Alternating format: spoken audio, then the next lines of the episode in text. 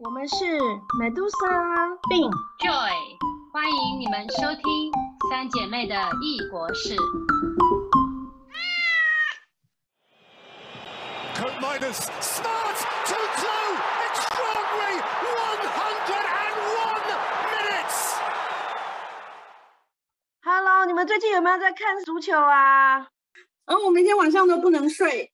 对啊，我后来算一算呢，今年已经是我的第七届，我人生已经看了二十八年的世界杯了，哦，觉得年纪真的大了，我已就是同一天看两场我就不行，我隔天要睡一天半才可以恢复过来，好可怕。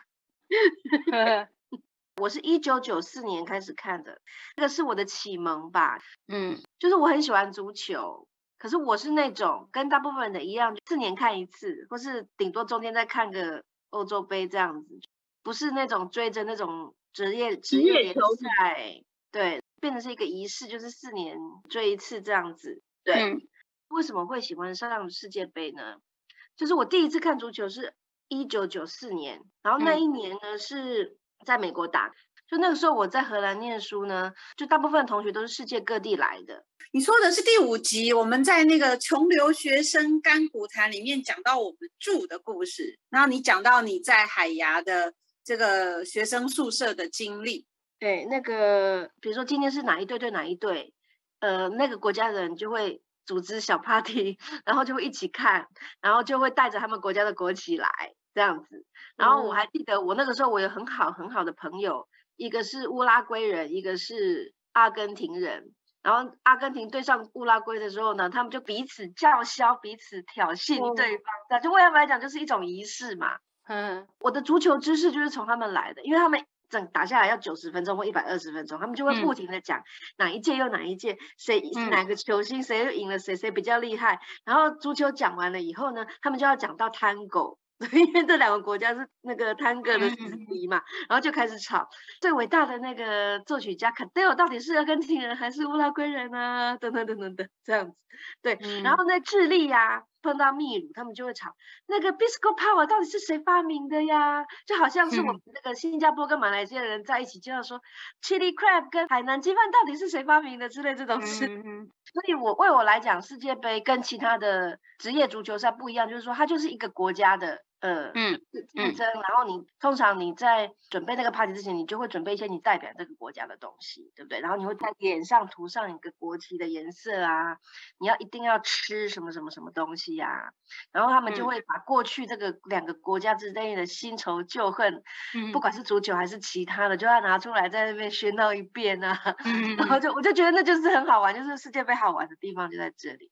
不过可惜呢，嗯我最后一次在非洲那一次以后呢，我的世界杯都是自己看的，就没有那种不同国家的人在那边嗯斗来斗去那种，嗯就没有这种气氛了，所以每次就会很想念起那个时候的那些朋友。这样，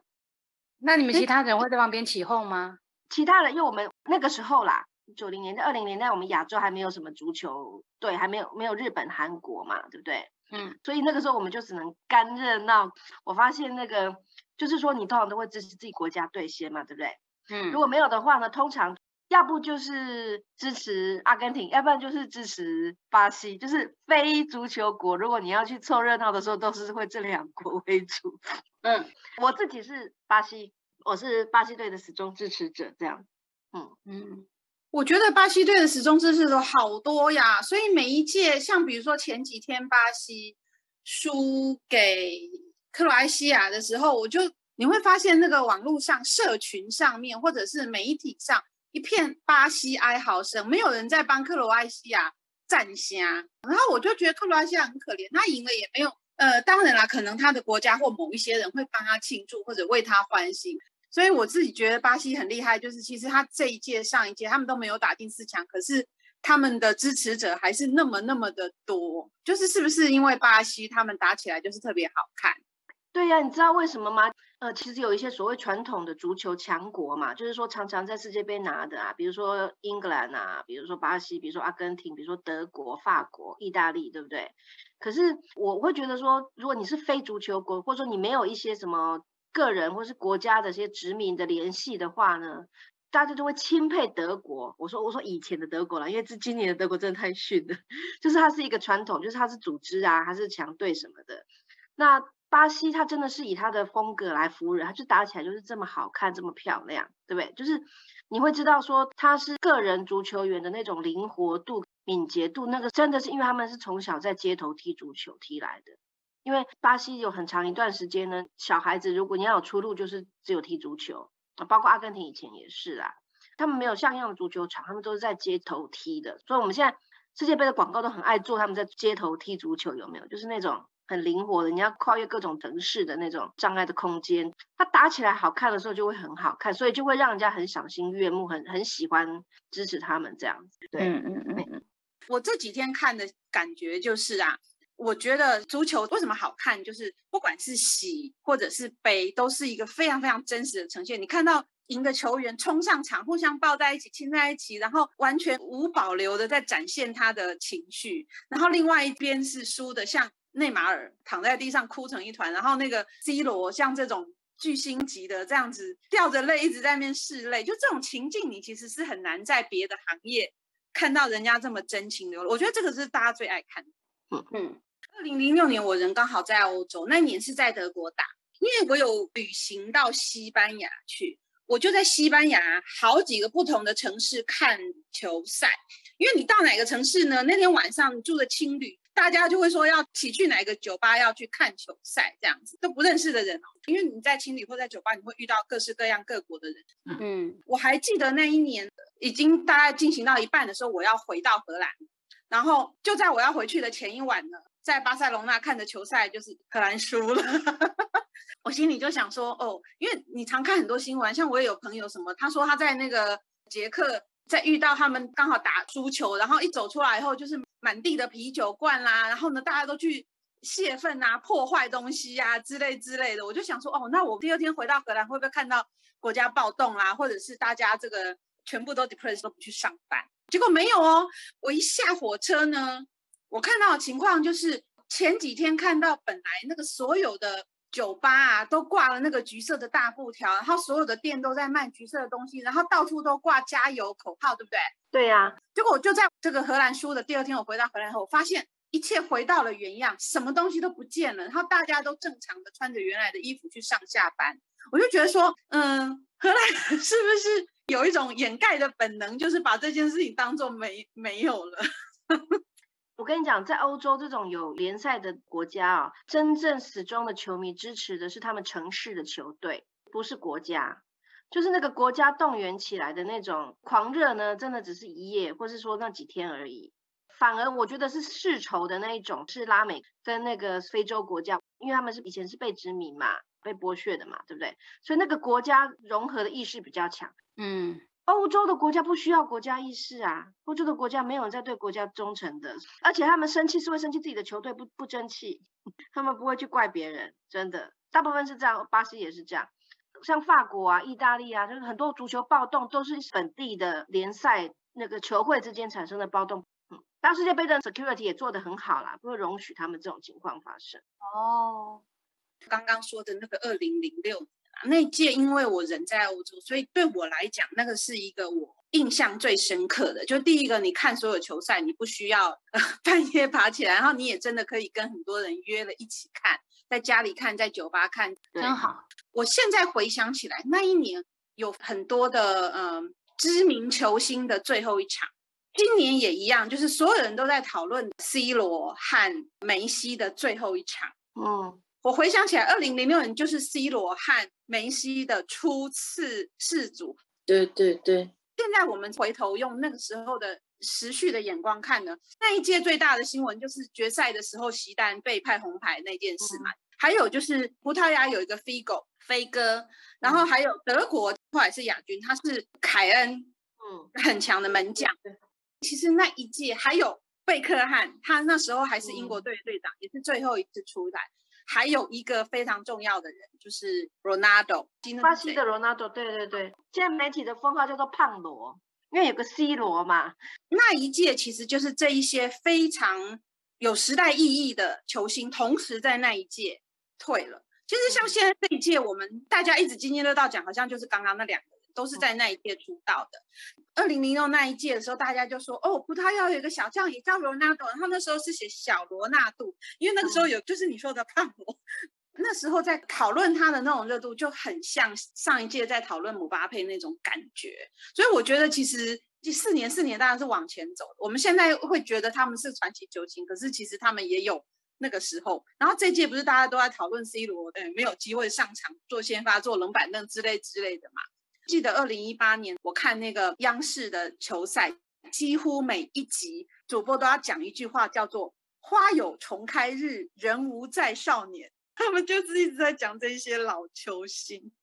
对啊，因为其实你刚刚讲的那些什么谁跟谁对战啊，球星球星对战。其实就是我说的那个世足衍生出来的非足球的部分，比如说个时尚的部分有没有颜值的部分啊？还有那个这些戏剧性的啊，然后会把它塑造成这个时尚什么谁谁谁对决啊，不管是 team 还是人啊。可事实上，你真的在看世足的时候，你这些都不是很重要，因为通常你如果习惯看足球，你就知道说，越是被期待很高这种球星啊。在四强、二强的时候，通常都不会有什么发挥，因为他们都会被盯得死死的，所以他们反而是 underperform。这些人之所以被列为球星，是因为他们在其他的职业联赛打得很精彩，但是通常呢，他们跟自己的国家队在一起的时候，不一定会发挥得很好，反而是会有那种黑马出现。有没有说今年的葡萄牙不是又有小将 Ramos 又出现了嘛？就是 C 罗没上场的那一次，他进三球嘛，对不对？帽子戏法那一次。对啊，所以看的比较专业的都是基本上是在看球风，或是说这个国家这个教练会采取什么样的战术。比如说像荷兰对美国那一场就打得超顺，有没有？对他整个战路、整个流线就打得很漂亮、很精简。可是他对上某一个国家的球路，他就卡住了。哦，比如说像葡萄牙跟西班牙，他对其他国就很厉害，可对上摩洛哥他就卡住了。所以就是其实就在看那个战术，跟你手上的球员，因为这球员都是台面上的球员嘛。他在什么位置能够发挥最好的作用？然后那个教练懂不懂用兵？反正那个球星在周边的那个效益比较大，可真的在球场上的话，其实是很有限，因为他就是一定是被卡住的人嘛。他也是吸引票房的人，媒体的讨论度就是那种外行的就爱看这些八卦。现在的足球跟以前足球真的蛮不一样，就是说以前真的是传统足球强队嘛，那现在的足球呢，就是那个差距已经。缩小，包括比如说日本、韩国也慢慢可以打到只有强，就是说其实他们的足球产业起来以后呢，好的球员就会到欧洲去踢联赛了，对不对？也就是说那个那个球路跟训练其实已经缩短了，可这样的坏处就是说，他们其实跟他们自己的国家队的球风跟那个默契是有一个距离的。那所以到了世界杯，为什么那个民族意识、国家意识？在有一些国家是很重要，可是在欧洲就不重要，因为摩洛哥或是说像日本、韩国，你就会知道说这是唯一你为你自己的国家踢的机会，有没有？就是你要贡献你自己的国家，然后你要把其他年轻的球员带起来啊。可是欧洲绝对不会有这种事情，因为他们就觉得说说话，因为为他们来讲，他们的职业生涯是更重要的。那他们干嘛哭成那样？你说谁？输的每一队都哭成一团啊，然后当然大家会去捕捉他们在哭的画面嘛，什么就是躺在地上哭啊，绝望的抱头哭啊，我这种画面不知道看多少。现在如果打了一百二十分钟，拼到死，对不对？你会不会？可是我的意思说，隔天他就可以恢复正常，因为他还有工作要做嘛，他还有他的职业生涯嘛，而且为比较年轻的球员哦，这是他崭露头角的机会。所以其实内行看足球是在看星星，在看未来，不是在看已经成名要退休的人。所以今年他如果表现好的话，他立刻那个人家开始转球会要买他，那个价钱就是翻三四倍以上啦。s o 的不同了，这样子。如果是在欧洲的话，看比赛就可以真正的跟着那个时间跑。对啊，我有三次是在。就是他是在欧洲打，然后我人是在欧洲。呃，有一次我还去现场看哦，我去了二零一零年的在南非那一届的。你是特别去看，还是你刚好在那？因为那时候我老公在非洲做 field work 嘛，我本来就是要去看他。我那时候人在新加坡工作，然后他人在那个莫桑比克，本来我就要去看他，那我们就约好说，要不然就是。利用这个世界杯的时间去，因为去莫桑比克，你一定是要飞到南非的约翰尼斯堡转机嘛。嗯，我我是先去他的 field work 完了以后呢，他陪我到南非的约翰尼斯堡，大概住了两个星期吧。而且我们有有买到一个现场的票，进到球场里面去看。对，很贵吗？那个现场的票会很很难买吗？嗯，因为我们是买那个小组，就是等于是三十二队要踢到剩十六队那个嗯嗯嗯阶段，所以就还好。还好，那那一年我们看的那场是荷兰对丹麦，那你有穿橘色的去吗？当然有啊。那我就是一半没有三分之二是荷兰，三分之一是丹麦的那个红白色，这样子就非常的泾渭分明。可现场看那气氛真的好好哦。会不会有那个感觉有点紧张暴动的那种？就是哪一队赢了，另外一队快要打起来的那种？嗯，没有，因为其实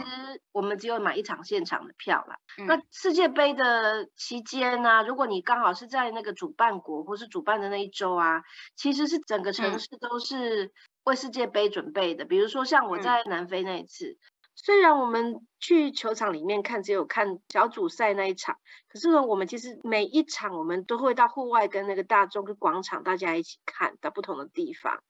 甚至我们因为它是整个国家嘛，所以它有一些场不是在约翰尼斯堡，所以我们也驱车到其他的城市去跟他们一起看。比如说今天是哪一队对哪一队，你就会知道说要去哪个地方集合，然后它就会有大荧幕，然后就会有那嗯些国家的刚好在那里的人或是支持的人，他们就一起看，然后就一起疯狂，所以它是整个城市都变成是一个国家对国家的那种。对，然后我还记得我有去看一场是智利，忘记对哪一队了，因为我们我们去南非的时候是住在一个智利的朋友家里嘛，所以他嗯。带我们去，就是大家在家里开轰趴，或者找一嗯。个就是有大荧幕那种，然后那个晚上就是整个就是大家都带呃准备就是智利之夜这样子，对，嗯嘿然后后嗯来我得走了，我要去澳洲开一个会，所以我是在约翰尼斯堡看了四强赛，然后呢飞飞飞飞到新加坡转机，我还在机场里面看了其中一个四强，然后呢再飞到澳洲开会，在那里看了决赛跟三四名赛，所以我是在三个不同的时区。那一次真的是一个很神奇的经验，就是第一个我大概那一届的每一个场我都看到。好然后最后三四个 match 呢，是因为荷兰队有参加，巴西队有进，所以就为我来讲就是我很想，所以我就是一直追一直追，然后还坐一班火车要去飞机场，我还冲到那个等车的那个旁边的一间 bar，就是想尽办法要去看到那一场。到澳洲呢，我也是半夜在路上晃，看有没有那个运动那 pub 有开，可以让我进去看那个决赛的转播。哦，真的太夸张了，那个时候真的好疯狂哦。对啊，印象最深刻就是说，整个国家、整个城市呢，都是一个大 party，然后每个人走在路上都是穿着不同国家的球衣，然后每个人手上一定会拿着一个那吹号角，那个叫做 zuzuzela。Zuzuzela 呢，日本是南非的部落在吹的一个号角，它是为了世界杯加油呃做的那个商品嘛，所以其实大部分的祖祖 Zela 呢都是中国的义乌所产生的。对 今年中国虽然没有参加啊，就是说，当然内部他们也有在嘲笑说，官媒啊那些也都在宣传说，即使是在卡达打，也到处充满了中国元素。的确是，就我每次看球赛的时候，旁边跑的都是中文的广告，好烦。那他们自己内部的网民就在哭诉说，该去的没去，该去的就是中国 队，他们没有参加到，就是没有晋级这样。这件事情我要澄清哦，因为呢，今年的世界杯呢，他们已经进展到呢，每一个国家看到的广告是不一样的，所以你会想说啊，中国的公司怎么那么厉害？每一场旁边的那个 banner 都是什么蒙牛呐，什么什么什么，有没有？没有，我跟你说，他现在的一家公司呢，你转播了以后呢，他做那个 AI 的处理，就是他把那个所有球场旁边的放广告的那个 banner 它是空白的。然后呢，它可以做处理，就是可以把那个球员弄空还是怎么样，然后他就放上不同的广告。所以在每一个国家或每一个区域，它出来现的广告是不一样的。也就是说，呃，台湾可能是跟着中国区，就是这些广告其实是给华人圈看的。嗯，我不知道，看他们转播权是卖的啦，应该不是说是一个 zone 一个弹的，然后它的广告商也是一个区一个包嘛。对不对？所以就是我觉得资本主义已经进展到这么厉害的程度，是不是那个中国人看会以为全部都是中国的商业？不是说这是中国，他们把后面的观众都把它模糊掉，因为很怕大家知道说他们都没有戴口罩，全世界人都没有戴口罩，只有中国还在封关，他们就会抓一些比较远镜头啊，或是说有模糊处理什么的。我不知道，因为我没有看过其他区域的转播，可是的确它就是很少会带观众的特写，然后它的广告也都是要不就是大公司什么 Coca-Cola 什么的，要不然就是就看到很多是中国的。说到中国的央视啊，因为我四年前也是在中国看嘛，我真的是每一天晚上两点跟五点就是调闹钟起来，一个人准备爆米花，我还煮了鸡丝面，什么准备了可乐，然后就自己半夜一场一场看。央视真的转播的很好，这个我必须说，就是我们不一定赞成所有央视的节目，但是央视体育台他们特别派人去俄罗斯，然后在球场附近租了转播室，然后当场在那边，然后也记录所有的现场的情况。然后他们的转播是非常专业，而且同时会有两台同时在转播。如果是同时的赛事的话，今年我就只能看台湾的转播，呃，有一些场次没有转，只有一半。然后我觉得那个专业度，还有就是它的扩散度，跟我四年前看央视有差。但是一个人在小房间里面点着灯，然后半夜没有人跟你一起加油，有啦，我们好像每次都用赖互相在 隔空在分享说今天的赛事这样。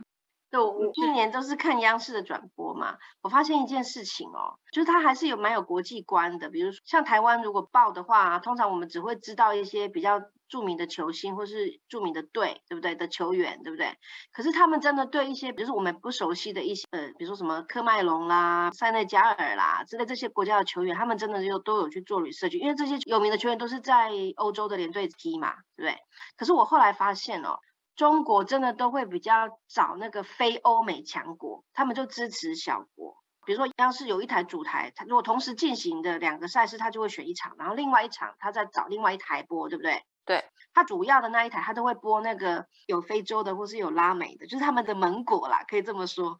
就你会看到他们讲的时候，都是从那个弱国的角度来讲。前两天他不是播荷兰跟阿根廷的时候呢，那一场我就超不爽，因为他就一直从阿根廷的角度去讲，就是你知道吗？你讲说啊，可惜了，输了什么，你会一定从一队的角度讲嘛？因为你已经看得心脏跳得很快，然后就很气。后来我那一场看到一半转到那个澳门播的，因为广东话我。半夜我真的很难发了，我就是自己看，我就不听他转播。就是有的时候转播会让你听得很生气，对不对？嗯，对，像你说的，在央视的这个状况，其实我觉得他不是支持弱国，他只是反欧美。但是的确他们会做很多，因为他其实像一样是体育台，他几乎是全天的都在讲世足，所以他有非常多深入的，然后呢各种各样的比较啊，然后过去的历史的，然后分析。像我这一次是看台湾的，虽然台湾也有很多台，也有一些专业的转播，可是就是你会觉得整体的包袱的深度、广度就是有差，它就是针对一场。然后像你说的，像以阿根廷跟荷兰那一场来讲，我觉得我看的台湾的转播也是都是站在阿根廷立场。以阿根廷来讲，以巴西来讲，好像他们输了，大家都全面万喜，他都很希望他们赢。我那时候也觉得说，荷兰输了，好像大家都在庆祝，不是庆祝荷兰输，是庆祝阿根廷赢了。啊，哦，哎，这一次荷兰跟阿根廷对上啊，已经有点像是世仇，就是二零一四年的时候是荷兰打败了阿根廷晋级的，结果这一次是阿根廷打败了荷兰晋级，但是荷兰对上阿根廷也不是每一次都有的时候，这一次在荷兰的国内应该有引起这种。我我们知道那个他的皇后是阿根廷人嘛，在我们讲到国王节那集的时候，有稍微介绍一下这位阿根廷的皇后，她会不会很尴尬？就是到底她要支持她的夫家，还是要支持她的婆家呢？跟你说，说起阿根廷跟荷兰啊。这次真的很讲破纪录，是不是发出十八张黄牌？因为打得很火爆嘛。他们是世仇哈，是从一九七四年跟一九七八年就已经结下梁子，这跟往后没有什么很大的关系。你知道一九七零年代是荷兰足球的黄金时期，就是他们叫 Total Football 吧，全能足球是他们那个时候发明出来的。那那个时候的 Cruyff，我不晓得是翻成告鲁夫还是什么，他呢？原本一九七八年那一年呢，是荷兰最有希望可以得金牌的那一次。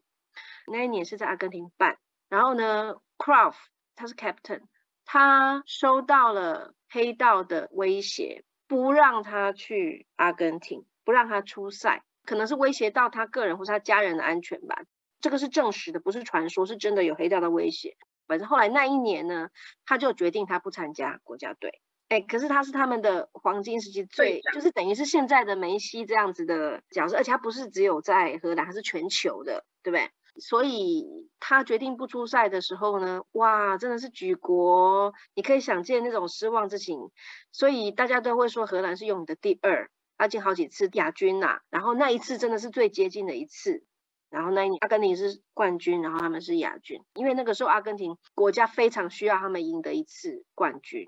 所以这件事情你可以埋下多好的那种世仇，对不对？也是那个 Crown 跟整个荷兰足球史最大的一个伤痛污点。之前有各种友谊赛啦，或是什么赛呢？只要是阿根廷对上荷兰呢，这件事情就会被拿出来再炒一次。然后所有历届以来阿根廷跟荷兰对过的几胜几败，谁出场，谁怎样，谁怎样，全部都被再讲一次。它已经不是足球史，它是国家的历史。所以呃，每次就会扯到这个王妃，现在是王后。可是他当然是会支持荷兰队啊，没有什么好说的。现在。说到阿根廷，你说那个七零年代的时候，他们其实最应该也是举世以来最受到瞩目，而且名气最大的就是马拉多纳。我去阿根廷，我在布宜诺斯艾利斯的时候，我印象很深刻，就是阿根廷人来讲，他们觉得身份认同，或者是说近代史上面最 iconic 的人物呢，一个就是那个什么，Don't cry for me, Argentina，那个叫什么？Eva Peron，对，就是那个 Evita。然后一个是你稍早有提到的 Tango 的音乐家。Adele，嗯，Adele，嗯，那再来当然就是马拉多纳，他们走到哪都看到他的雕像、画像，还有意象的东西，比如说一头蓬发这样子。尤其是到处在卖的十号球衣，在阿根廷人的观感里面，其实他们更觉得十号球衣代表是马拉多纳，虽然现在穿的人是梅西。为我来讲，只有巴西的十号是重要的。去年是去年没错吧？他过世的时候，那个整个阿根廷是如丧考妣，觉得天崩下来。我觉得这可能对外人很难想象。我不知道，因为毕竟我们不在那里生活。可是我觉得可能那马马拉多纳相对于 Evita 可能是更有影响力。这我们看过很多文章是在比较他的地位跟梅西的地位嘛。嗯，就是其实那个是没有办法比的啦。为阿根廷人来讲，因为马拉多纳他一生都是在阿根廷踢球。然后他是真的是奠定了阿根廷本地的，比如说从小孩子的训练啊，然后盖球场啊，建立球会啦，他是把那个整个足球的那个基础因为打下来的人，因为那个时候阿根廷不是一个经济的强国嘛，所以基本上跟巴西一样，足球是很多家庭或是很多小孩的希望。可是梅西的情况是，当然他是天才少年，可是他一被发掘的时候，他他很年轻，十几岁就已经到了西班牙去踢球啊。那为阿根廷人来讲是有一点羞耻，就是说是因为阿根廷的球会付不起他的医药费，留不住他，然后那个西班牙巴塞罗那青年会愿意帮他支付医疗费，因为他有那个就是生长激素的问题嘛。所以梅西足球的养成是在欧洲，他其实一生当中没有什么在阿根廷踢球的，他所代表出来的那个民族意识跟那个足球对于阿根廷人的意义呢是不一样的，对。分享一件有趣的事情哦，就是我们在看那个荷兰对阿根廷的重播的时候啊，镜头带到那出场的球员跟教练，就是那个脸色很难看的那个老阿伯。我家女儿呢，他就忽然好像发现新大陆，说：“爸爸妈妈，他的名字里面有一个 van 哎，跟我一样，我的名字也有一个 van，因为这个是荷兰人才会有的 van 的意思就是 farm，对。然后呢，他就忽然发现说：哦。原来我跟他们是同一国的人，然后他就把他的身份认同呢，跟 football，跟橘色的军团，然后跟爸爸妈妈在那边看足球，在那边喝啤酒、吃花生、叫嚣、吃薯条这件事情就连接上，这个就是他的第一个身份认同的记忆。的确，Van 只有。在荷兰文里面的名字才会出现，而就是你们几乎有一半的球员都是什么 Van 什么，翻成中文的话就是每个都范什么范什么，范戴克范什么，对啊，对。以前那个荷兰的足球，七零年代是它的全盛期嘛，也很好看。所以其实还有蛮多人是荷兰的，他跟荷兰没有什么渊源，可是他就是喜欢荷兰足球，也是有哦。甚至我还常常遇到他们听到我是荷兰人，就会说：“哦，那个大家都说什么霹雳啊，那个马拉多纳。”可是我个人认为，荷兰的那个 Cruyff 才是世界的球王。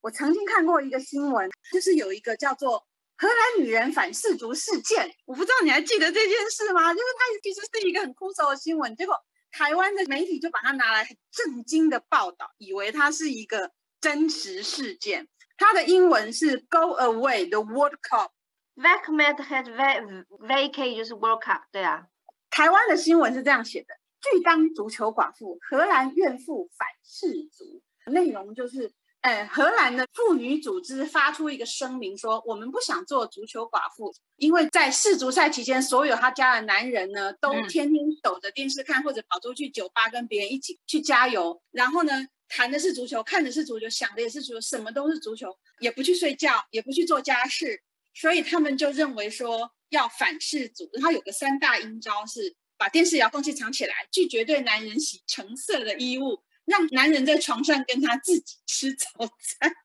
你还记得这件事吗？荷兰女生看足球的非常多啊，我们家是足球寡妇官夫，因为是我在看，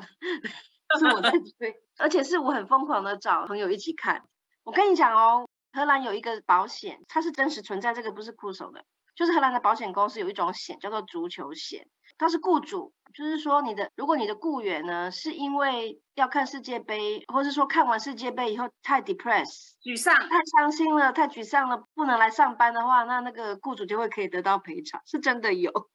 所以这个根本就是很长久以来就有的事情了。而且荷兰人也不会只看世界杯，他会看很多其他的足球。我们荷兰自己有荷甲，但是荷甲会让他沮丧到不能上班，或者是跟老婆吵架嘛？还是只有世界杯才会？不会啊，可是我的意思是说，封足球或是封其他的各种球类运动，这个不会是只有世界杯才有嘛？嗯，我会觉得，其实如果你是生在一个足球的国度啦，就是说你自己国家有各个城市都有自己的足球队那种的话，它就是一个生活的常态呀。只有我们那种不是足球国人才会四年封一次啊，对不对？那就像在台湾看直棒或者直篮，其实也都有基本的群众。就像前阵直棒赛冠军赛完了以后，因为是台中队胜嘛，那时候已经是选举前两天哦。结果台中的夺胜的大游行人数是超过任何一场造势晚会的，他的球迷还是非常多。直篮也是。对啊，哎，可是我后来发现哦，最近这几年啊。